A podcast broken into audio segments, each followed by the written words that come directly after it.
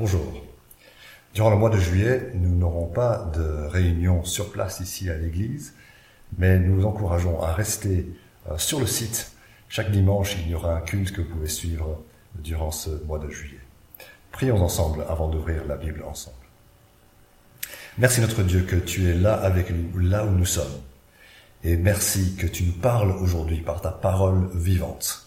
Et nous te prions que ta parole soit maintenant notre lampe qui nous éclaire notre guide pour pouvoir nous approcher de toi en Jésus-Christ. Amen. Je ne sais pas si vous avez eu l'expérience d'avoir euh, peut-être laissé partir un collègue ou un voisin qui a déménagé et de vous dire en fait j'ai pas l'impression de l'avoir vraiment bien connu. Euh, je l'ai côtoyé, j'ai eu une impression de lui ou d'elle, mais je ne sais pas vraiment qui il ou elle était. Et c'est pareil aussi avec Jésus. Dans la Bible, nous pouvons avoir une impression de Jésus, nous pouvons avoir aussi nos propres idées sur qui était Jésus, mais la vraie question, c'est qui est Jésus et est-ce que notre impression de Jésus est juste? Si Jésus est Dieu, en notre humanité, en train de visiter notre planète, la question la plus importante, la plus cruciale est de savoir qui il est vraiment, pas seulement selon nos opinions personnelles. Je dis cela parce qu'il y a beaucoup de gens qui s'appellent Jésus dans le monde. Il y a Gabriel Jésus qui joue au football pour Manchester City. Il y a des hommes en Amérique latine qui s'appellent Jésus. Et beaucoup de gens se font une idée sur Jésus. On peut coller un peu n'importe quoi sur lui.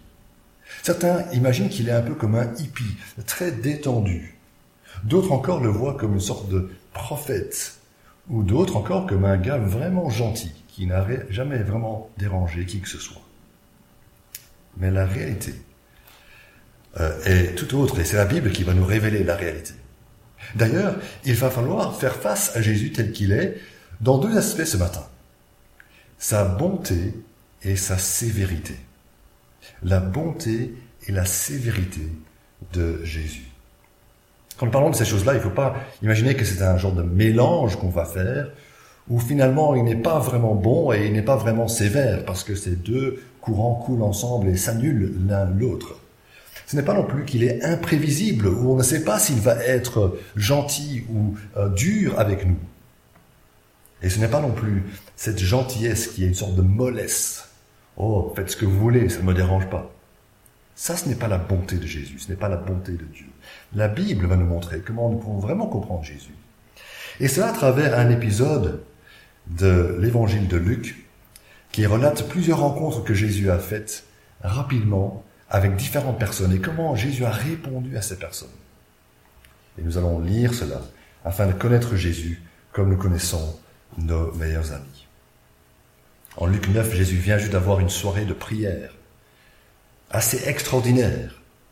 Il était là avec trois de ses amis en haut d'une montagne et il a rencontré Dieu le Père, mais aussi Moïse et Élie, les âmes de ces deux grands prophètes de l'Ancien Testament qui, ont, qui sont apparus. Et Jésus a changé d'apparence pour révéler sa gloire pendant qu'il était avec eux. Et Luc chapitre 9 que nous allons lire maintenant, je vous encourage à avoir la Bible devant vous, relate vraiment ce qui s'est passé juste après, et c'est tout à fait différent. Il redescend, et voici ce qui se passe. Le lendemain, je lis à partir du verset 37.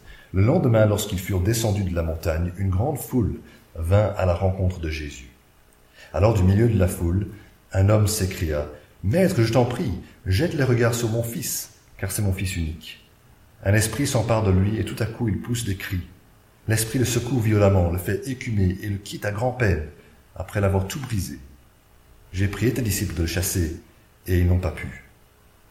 Génération incrédule et perverse, répondit Jésus, jusqu'à quand serai-je avec vous et devrais-je vous supporter? Amène ton fils ici. Tandis que l'enfant s'approchait, le démon le jeta par terre et le secoua violemment.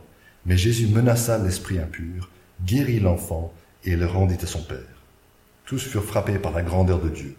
Alors que chacun s'émerveillait de tout ce que faisait Jésus, il dit à ses disciples, Quant à vous, écoutez bien ceci, le Fils de l'homme doit être livré entre les mains des hommes. Cependant, ils ne comprenaient pas ces paroles. Elle était voilée pour eux, afin qu'ils n'en saisissent pas le sens. Ils avaient peur de l'interroger à ce sujet. Ils eurent une discussion entre eux pour savoir lequel parmi eux était le plus grand. Jésus connaissait la pensée de leur cœur. Il prit un enfant, le plaça près de lui et leur dit, Celui qui accueille en mon nom ce petit enfant, c'est moi-même qui l'accueille. Et celui qui m'accueille accueille celui qui m'a envoyé. En effet, celui qui est le plus petit parmi vous, tous, c'est celui-là qui est grand. Jean prit la parole et dit, Maître, nous avons vu quelqu'un chasser des démons en ton nom, et nous l'en avons empêché, parce qu'il ne nous suit pas. Ne l'en empêchez pas, lui répondit Jésus, car celui qui n'est pas contre nous est pour nous. Lorsque approchèrent les jours où il devait être enlevé du monde, Jésus prit la décision de se rendre à Jérusalem. Il envoya devant lui des messagers qui se mirent en route et entrèrent dans un village samaritain pour lui préparer un logement. Mais on refusa de l'accueillir parce qu'il se dirigeait vers Jérusalem. Voyant cela, ses disciples Jacques et Jean dirent, Seigneur, veux-tu que nous ordonnions au feu de descendre du ciel et de les consumer, comme l'a fait Élie Jésus se tourna vers eux et leur adressa des reproches. Et ils allèrent dans un autre village. Pendant qu'ils étaient en chemin, un homme lui dit, Seigneur, je te suivrai partout où tu iras. Jésus lui répondit, Les renards ont des tanières et les oiseaux du ciel ont des nids, mais le Fils de l'homme n'a pas un endroit où il puisse reposer sa tête. Il dit à un autre, Suis-moi. Il répondit, Seigneur, permets-moi d'aller d'abord enterrer mon Père. Jésus lui dit, Laisse les morts enterrer leurs morts, et toi, va annoncer le royaume de Dieu. Un autre dit, Je te suivrai, Seigneur, mais permets-moi d'abord d'aller vers mes, faire mes adieux à ceux de ma maison. Jésus lui répondit, Celui qui met la main à la charrue et regarde en arrière n'est pas fait pour le royaume de Dieu. C'est rempli d'incidents et de conversations, n'est-ce pas? Et cela nous pose pas mal de questions. Peut-être qu'en disant cela, on se dit, est-ce que ça c'est la vie euh, chrétienne ordinaire où on est censé chasser les démons et faire ce genre de choses? Ben Non, en fait, cet exorcisme qui a lieu, qui est assez euh, extraordinaire, n'est pas vraiment partie de la vie courante des chrétiens. Et les disciples ne sont pas des modèles dans ce passage. Lorsqu'on lira quelque chose sur les disciples, je vais le noter euh, au tableau, au tableau, on va se faire un peu une idée de qui sont ses disciples. L'évangile de Luc n'a pas été écrit pour nous montrer comment être disciple, ou en tout cas pas pour nous montrer les bons exemples de foi, mais pour nous montrer plutôt la personne de Jésus, pour que nous sachions qui il est vraiment, le Christ, le Fils de Dieu, et que nous ayons la certitude des enseignements que nous avons reçus. Et je veux en dégager principalement de cette lecture la bonté et la sévérité de Jésus. Sa bonté d'abord envers les nécessiteux. Il y a ce Père et son Fils qui, viennent à Jésus et on sent directement que le Père est désespéré. Un homme désespéré et un Fils opprimé par un esprit. Le besoin est urgent parce que cet enfant est, est handicapé, opprimé par cet esprit impur. Quel contraste, n'est-ce pas, ici, avec Jésus le fils qui avait passé du temps avec son père et le père qui avait dit ceci est mon fils, euh, il est bien aimé, écoutez-le. Et ça rappelle, n'est-ce pas, au chapitre 3, verset 22, lorsque Jésus était baptisé et le Saint-Esprit descendit. Il y avait un Père, il y avait un Fils, il y avait l'Esprit pur et saint qui était sur lui. Mais ici, Jésus fait face à un homme avec ses faiblesses, un homme euh, brisé. Son Fils est pitoyable parce qu'un esprit impur est en train de l'opprimer. Et en fait, c'est plutôt le reflet, pas de la divinité, mais de l'humanité. Notre vraie condition en tant qu'être humain, c'est d'être brisé, c'est d'être opprimé, en proie au mauvais esprit. Alors les disciples ont été d'abord sollicités. Et eux qui avaient fait quelque chose pour les autres, ils avaient déjà fait ce genre de, de miracle par la puissance de Jésus, n'ont rien pu faire.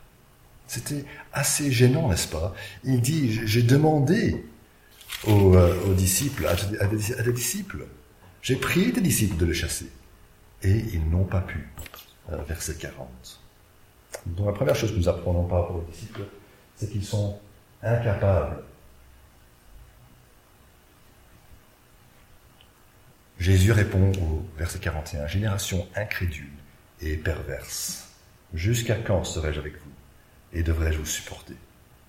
Ça semble particulièrement sévère, n'est-ce pas, de la part de Jésus?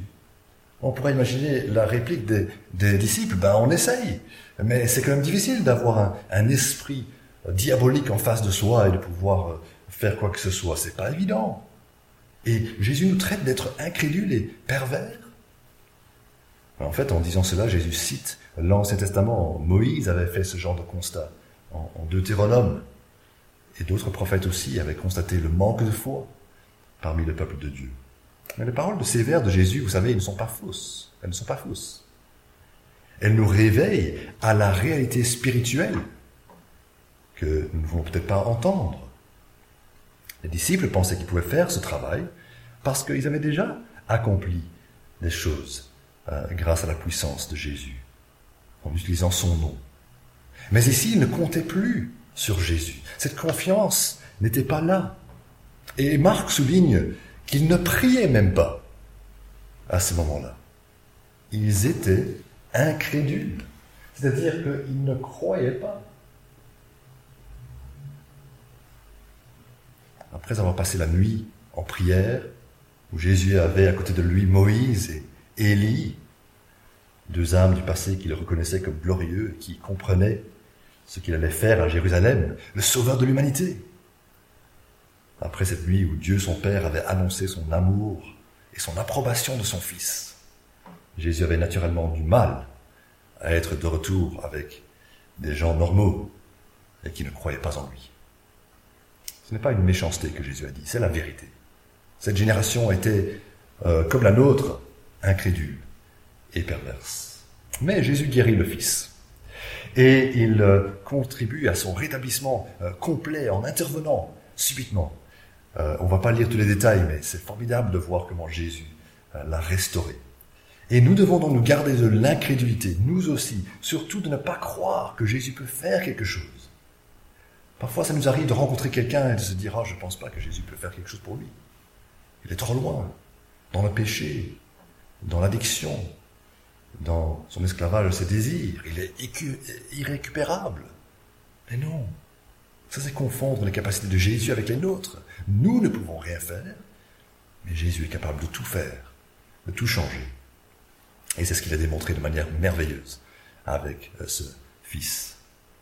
Ensuite, nous voyons sa bonté envers les humbles, les gens humbles. Jésus annonce sa future arrestation. Il dit déjà au verset 22, il avait déjà annoncé au verset 22 que le Fils de l'homme va devoir souffrir beaucoup, qu'il sera rejeté par les anciens, par les chefs des prêtres et par les spécialistes de la loi, qu'il sera mis à mort et qu'il ressuscitera le troisième jour. Mais ici, au chapitre 44, il dit, écoutez bien, le Fils de l'homme doit être livré entre les mains des hommes. C'est intéressant qu'il utilise le titre Fils de l'homme. C'est un titre que Luc va rapporter à plusieurs reprises et dans la première partie de l'évangile, ça met surtout en avant l'autorité de Jésus. Euh, Jésus a l'autorité pour pardonner les péchés. Jésus a l'autorité sur le sabbat, le maître du sabbat. Et puis dans cette partie, on va voir que euh, Jésus parle de ses souffrances. Le Fils de l'homme va souffrir. Et puis dans la troisième partie de l'évangile, le, titre Fils de l'homme sera utilisé particulièrement en rapport avec son retour, quand il vient dans sa gloire avec ses anges. Lorsque le Fils de l'homme viendra, euh, trouvera-t-il la foi? Quelque chose que nous avons gravé euh, sur notre mur derrière moi. Alors Jésus parle du Fils de l'homme et il est en train d'annoncer donc qu'il est le plus grand, mais aussi qu'il est le plus petit, parce qu'il est prêt à être livré, à renoncer à sa puissance, à sa gloire, pour être livré aux hommes qui vont le faire mourir, qui vont le conduire à la mort. Il est prêt à prendre ses pas dans l'humilité. C'est une formidable déclaration qui montre que Jésus gère l'avenir aussi bien que le présent, mais qu'en pensent les disciples? Ils ne comprennent rien. Ils ne comprennent rien. Ils ne comprennent pas ces paroles. Et ils ont peur de l'interroger parce qu'ils se disent peut-être que c'est une mauvaise nouvelle pour nous aussi. Donc là, on voit l'incompréhension.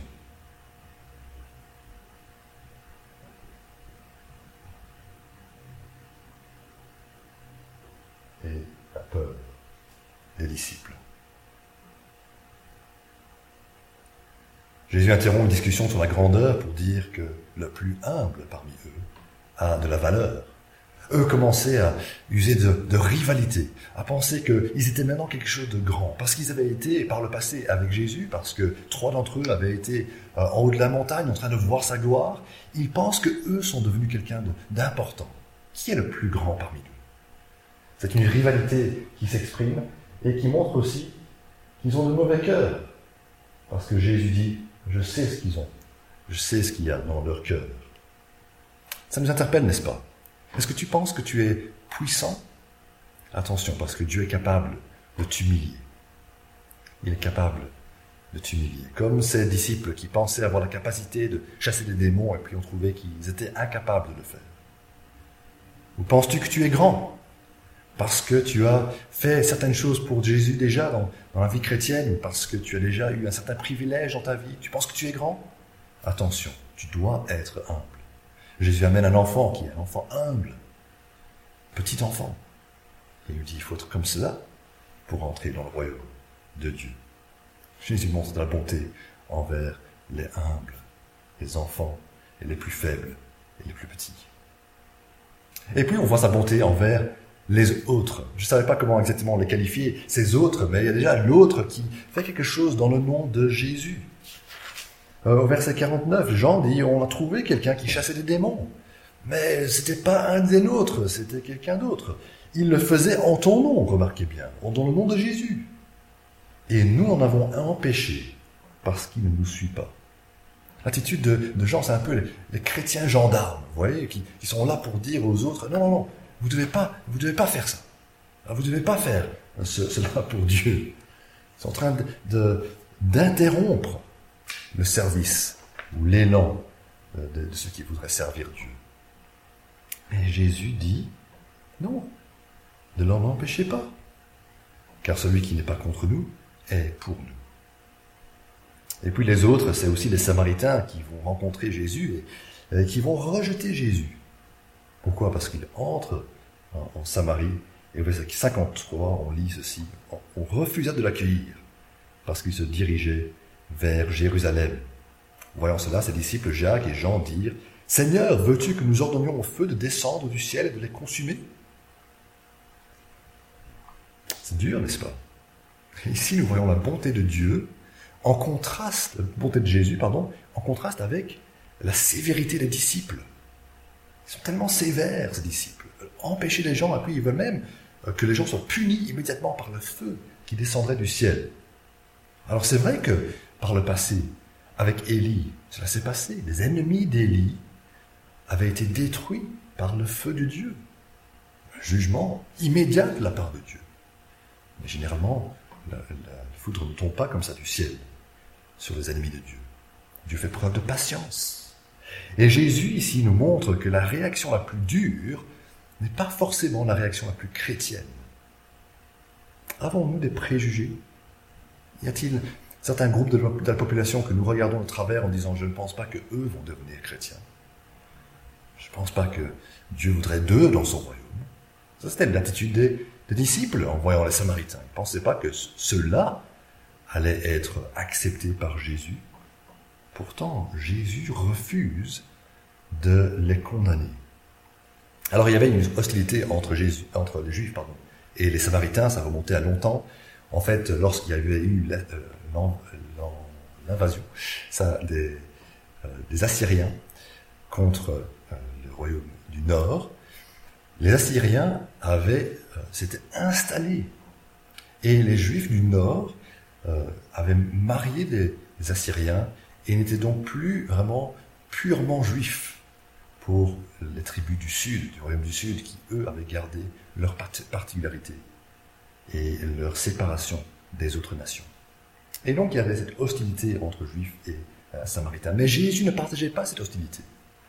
Il dira même à ses disciples, en acte 1, Vous serez mes témoins à Jérusalem et dans toute la Judée, dans la Samarie et jusqu'aux extrémités de la terre. Pourquoi est-ce qu'il dit dans la Samarie Parce que ils auraient du mal à y aller en Samarie. Ils n'auraient pas envie d'y aller. Tel était leur préjugé. Alors on va voir la sévérité de Jésus, mais ici nous voyons vraiment la bonté de Jésus contre la sévérité de ses disciples. Et la bonté de Jésus est incorruptible elle, ne change pas. Il est bon, il est entièrement bon, et cette bonté est hors du commun. Vous voyez quelle gentillesse il montre envers Samaritains. Parce que Jésus sait qu'il va à Jérusalem pas pour une raison culturelle, mais parce que c'est là qu'il va être livré entre les mains des hommes. C'est là qu'il va mourir pour prendre les fautes de, l'humanité et pour pouvoir réconcilier même les Samaritains avec Dieu. Ça, c'est la bonté euh, de Jésus. Et ensuite, nous voyons la sévérité. Sévérité de Jésus envers des candidats disciples. C'est comme ça que j'ai intitulé ces derniers versets. Parce qu'il y a trois personnes qui se présentent à Jésus et qu'il entre en, conversation avec, euh, avec eux. Et ils vont toutes, euh, tous les trois être renvoyés les mains vides. Vous savez, ce titre de la bonté et la sévérité de, de Jésus, ça m'est venu parce qu'il y a un verset en Romains chapitre 11 verset 22 qui dit Considère donc la bonté et la sévérité de Dieu. On ne doit pas prendre simplement euh, la, bonté et avoir une, idée déséquilibrée par rapport à qui est Dieu euh, ou comment est Jésus. Et c'est très intéressant que lorsque ces trois personnes se présentent devant Jésus, il n'est pas prêt à les accepter. Tout semble avoir envie de suivre Jésus, tous les trois hommes. Ils voudraient être ses disciples. Mais on va voir la réaction que Jésus a envers chacun d'eux. Euh, tout le premier se présente au verset 57. Et dit, je te suivrai partout où tu iras. Effectivement, le disciple doit suivre Jésus dans des endroits peu confortables, tels que la Samarie. Mais il semble qu'il a une autre idée en tête. Si Jésus est le Christ, ça voudrait dire que il aura une vie de royauté, de richesse qui s'ouvre devant lui. Et l'homme ici voudrait s'y associer. Il aimerait être dans cette vie luxueuse au palais de Jésus-Christ. Le Fils de l'homme, qui est mentionné tout de suite après, verset 58, n'a pas la trajectoire que le candidat imagine. Oui, il finira dans la gloire céleste, assis dans son trône à la droite de Dieu, la place la plus importante dans l'univers. Oui, il prépare une place pour ceux qui sont à lui. Si nous le suivons, nous le suivrons jusqu'au paradis. C'est vrai. Mais la réponse de Jésus signale qu'il n'y va pas aussitôt d'aussitôt. Jésus n'a pas, pour le moment où il le parle, même un endroit où il peut loger, un endroit où il puisse reposer sa tête. Il n'avait pas de maison. Il dépendait de l'hospitalité des autres. Quand j'étais plus jeune, nous avons été en équipe à divers endroits pour faire de l'évangélisation. Et souvent, les logements étaient assez rudimentaires et peu confortables. C'était ce genre de, de situation-là, et d'hébergement-là, que Jésus connaissait pendant ces années de sa mission. Il n'était plus dans la maison de sa mère, mais il était en train de voyager, itinérant, et dépendait de l'accueil qu'il pouvait trouver euh, dans les différents villages et les villes qu'il traversait. Donc réfléchis, mon ami, à où tu voudrais me suivre. Jésus sait que le suivre impliquerait d'aller dans des endroits peu confortables. Et ce n'est pas une luxe, une vie de luxe dans un palais qui attendent ses disciples qui se, se, dirige vers Jérusalem.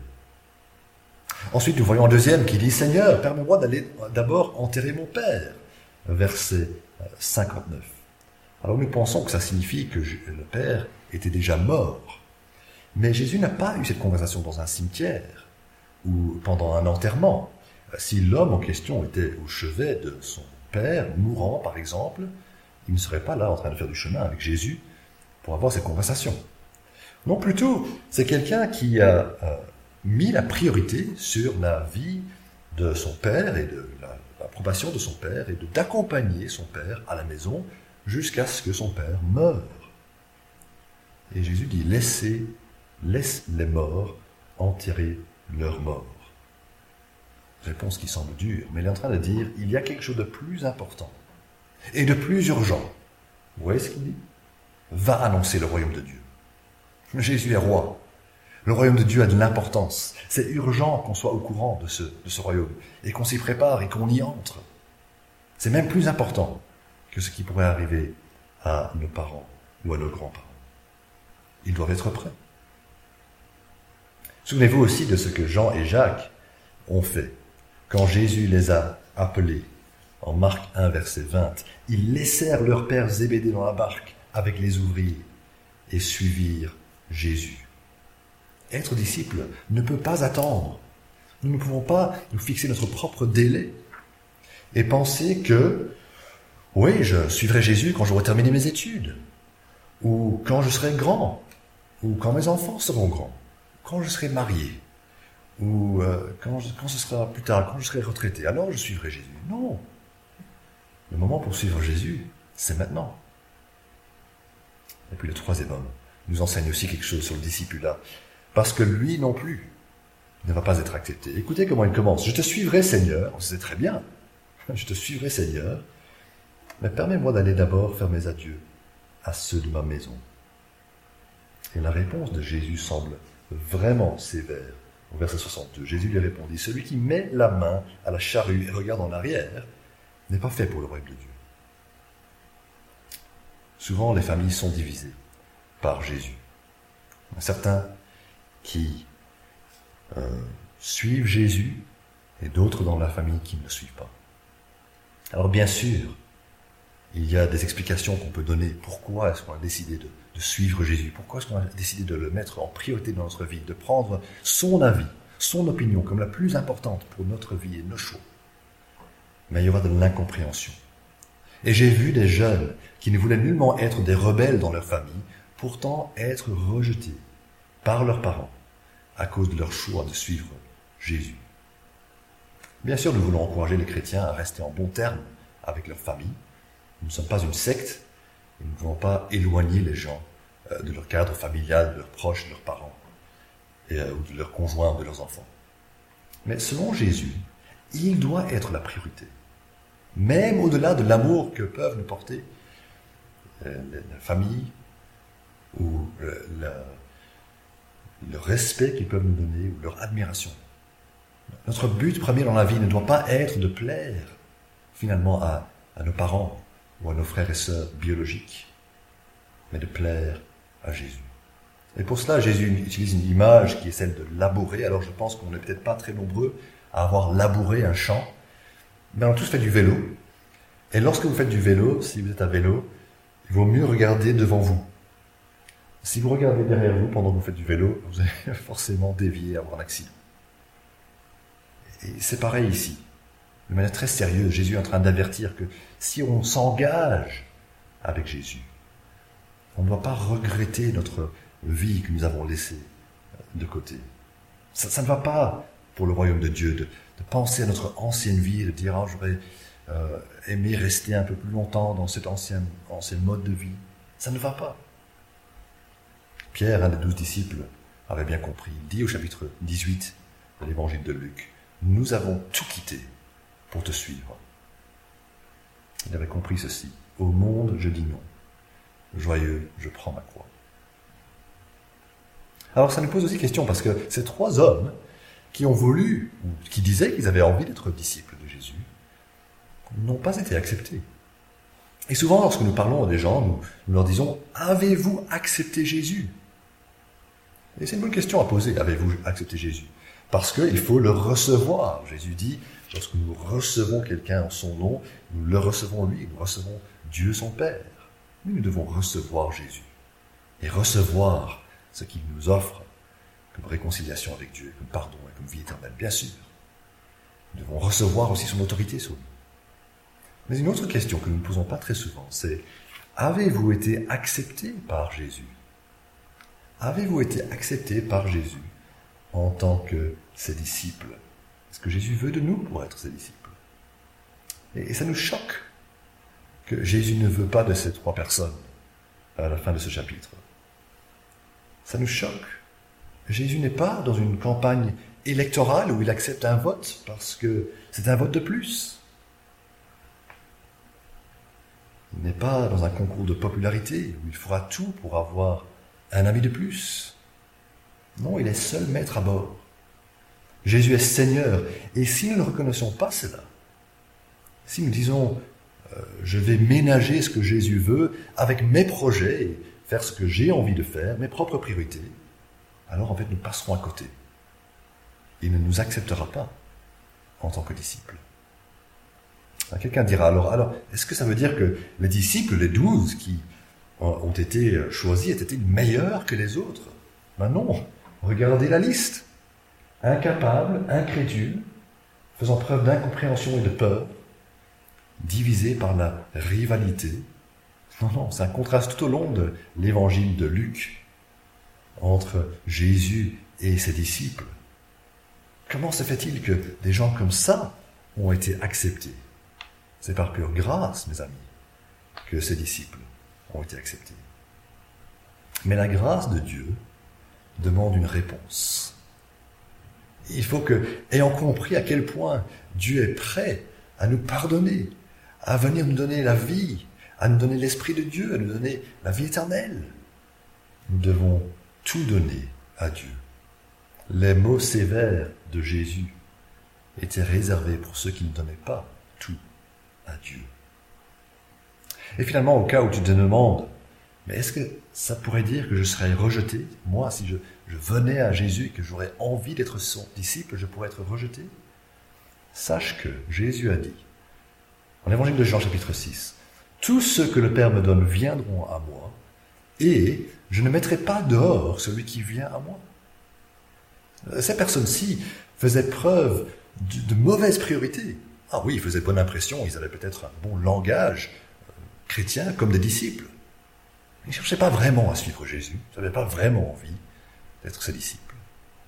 Mais si toi, tu lui demandes pardon, si tu veux honnêtement être son disciple, si tu reconnais que tu es plein de fautes et d'incapacités, et tu as besoin de pardon, eh bien, si tu lui demandes simplement, que ce soit tôt ou tard, que tu sois juif ou samaritain, que tu sois malade ou en pleine forme, que tu sois parmi les bons, ceux qui se pensent bons, ou les moins bons, Jésus fait grâce. Jésus fait grâce. C'est la bonté d'un Dieu sévère. Prions. Notre Père, nous voulons connaître ta bonté et nous voulons saisir à quel point tu es bon. Tu es meilleur que nous ne le pensons, parce que tu es bon envers ceux qui ne le méritent pas. Mais nous voulons aussi saisir ta sévérité, que tu n'es pas un Dieu qui se laisse faire, que tu n'es pas un Dieu injuste, mais tu es un Dieu qui exige de notre part tout ce que nous pouvons t'offrir de meilleur. Et nous voulons te prier que nous puissions euh, offrir notre vie comme un sacrifice vivant, en réponse au sacrifice ultime de Jésus qu'il a donné pour nous, afin que nous puissions être pardonnés. Amen.